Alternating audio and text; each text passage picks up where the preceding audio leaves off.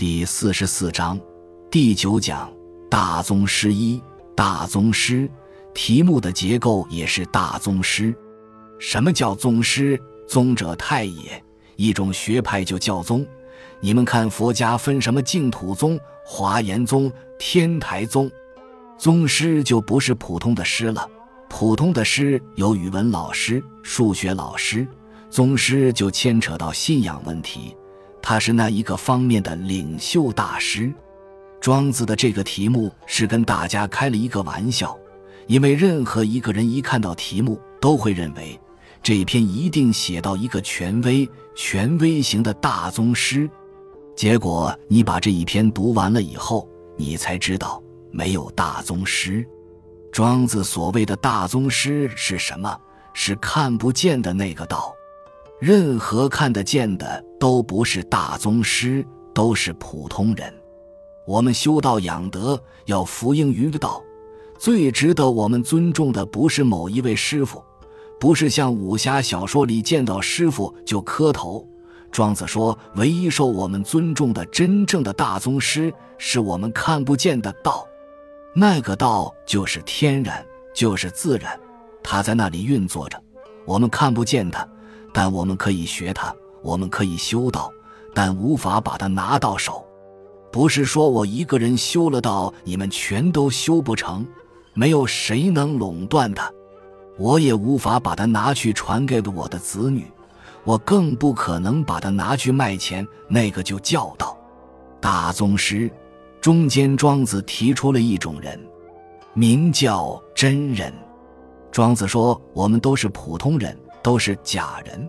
这里的‘假’不是指假货的‘假’，‘假’的意思是假借来的。实际上，我们都是假人。我们是借了一些东西来组合成人。我们全身有百分之七十多是水分，是从大自然借来的，还有钙、钾、镁、磷等各种元素。”这些都是借来的，也就是说，等我们死了以后，借来的这一切都还要还给大自然。我们是假借来的，而庄子说的真人，就是后来说的神仙。庄子没有用过神仙两个字，但是他用过真人，也用过神人，就是后来说的神仙。所有关于神仙的传说，其最初的版权属于。庄子，庄子创造了真人、神人这种形象，使以后关于神仙的各种传说代代不绝。古之真人不逆寡，对着干就叫逆。寡者少也，少数派也。古代第一个真人，他尊重少数派，他不是跟着朝里的大官，不是哪里有少数派就欺压人家。不雄成，有了成就，不会拿来自我吹嘘夸大，不会把自己英雄化，自我夸张就叫雄。我们几十年前做了很多个人迷信、个人吹捧的事情。一个人伟大得不得了，我们每天吃的饭都是他送给我们的。现在又恰好相反，你如果不把你的长处拿去卖弄呢，人家就不赏识你。结果你连工作都找不到，所以第一件事情还得要雄成，去找个工作。问我有什么，我说我出了几本书，这就叫自我雄成。不磨是，这个磨本来是寂寞的寞，但是用在这里它不是假借。这个磨和招募的募可以通用，这句意思就是不去拉帮结派。不去组织集团，不去拉拢一批人，真人最瞧不起、最厌恶这个，动辄就要去弄一帮人，从小流氓起，直到上面政治野心家，都要搞模式的事情。真人反对这个，若然者，过而弗悔，当而不自得也。一个人真正做到了这样。对他说来，一个好处和机遇从眼前跑了，他不悔。普通人一天到晚都在悔。早晨起来，他去看一下股票，哎呀，昨天要是晓得这样，我就该把它买了。要不就是在哪儿看到一个女子，哎呀，我本该给她写封信去。结果她跟人家好了，又后悔。普通人一天到晚都在痛苦之中。庄子教给我们要像真人那样过而弗悔。福就是不过，就是从眼前过了，pass 了。当就是正好得当。一个篮球丢过去，恰好丢到那个篮筐里头，就叫当。这时候也不要表现的洋洋得意，你不要说你百发百中不得了，说你练这个球都练了三年了。庄子说你运气好，球丢过去恰好中了圈圈里头，不要自得。这是我选的第一段，第二段，古之真人，其寝不梦，其觉无忧，其食不甘，其息深深。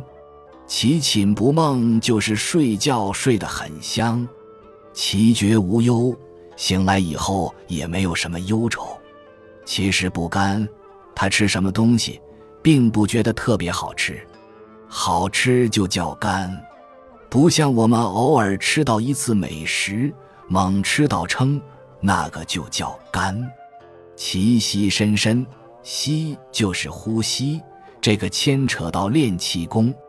深深就是深呼吸，它不像我们普通人，我们身体会有个小疾小患，特别像我这样的，从前还有个气管炎什么的，说话都喘气，气很浅，但真人的气就很深。不过读到这里呢，我们也可以纠正庄子先生的一个错误，他刚才说古之真人其寝不梦，这个是他老先生缺少科学常识。根据现在睡眠科学的研究，人在睡眠中间有一个过程叫做快眼动睡眠，每天夜晚都有若干次。你睡着了你不知道，但是来观察你的人就看见你的眼球在那里动。每天夜晚每个人都会这样。如果一个人睡觉的时候动眼睛，你把他叫醒，问他是不是在做梦，他就会说自己是在做梦。所有的人都要做梦，所以庄子说的“其寝不梦”绝对没有那回事情，只是说有些人快眼动睡眠做了梦以后，后来他又进入各种阶段，他就把梦忘了，因此醒来以后想不起自己做过梦。但是庄子那个时代科学水平低，庄子也不是搞科学研究的，他的很多话都是想来说的。我们也不必太认真，或者句句要落实。刚才至于他说到其实不甘，这个我就做不到。我要吃到一点好吃的菜呀什么的，我就觉得很好吃。我想要做到其实不甘，除非是那个人他有胃病，这些也许和真人无关。庄子只是要告诉我们，不要贪于美食。不要一说起今天晚上要烫火锅，舌头都禁不住伸出去了。人要控制自己的食欲，不要猛吃死长。现在好多人三十多岁肚子就掉出来了。气息深深，这个我也没有体会过，因为我这个人一辈子又不锻炼身体，气功也不练。啥子叫气息深深？是怎样深呼吸？我也不知道。真人知悉一种。讲养生的书里说，人的脚底下有一个穴位叫涌泉穴，种就是涌泉穴。说真人的呼吸很深，深到脚板心那个涌泉穴去了。庄子呢，也可能不懂人体结构，气体再怎么着都不可能钻到脚板心。但是这个事也难说。研究这些的说，人体经络一百零八个穴位。我没好好研究过。本集就到这儿了，感谢您的收听，喜欢请订阅关注主播，主页有更多精彩内容。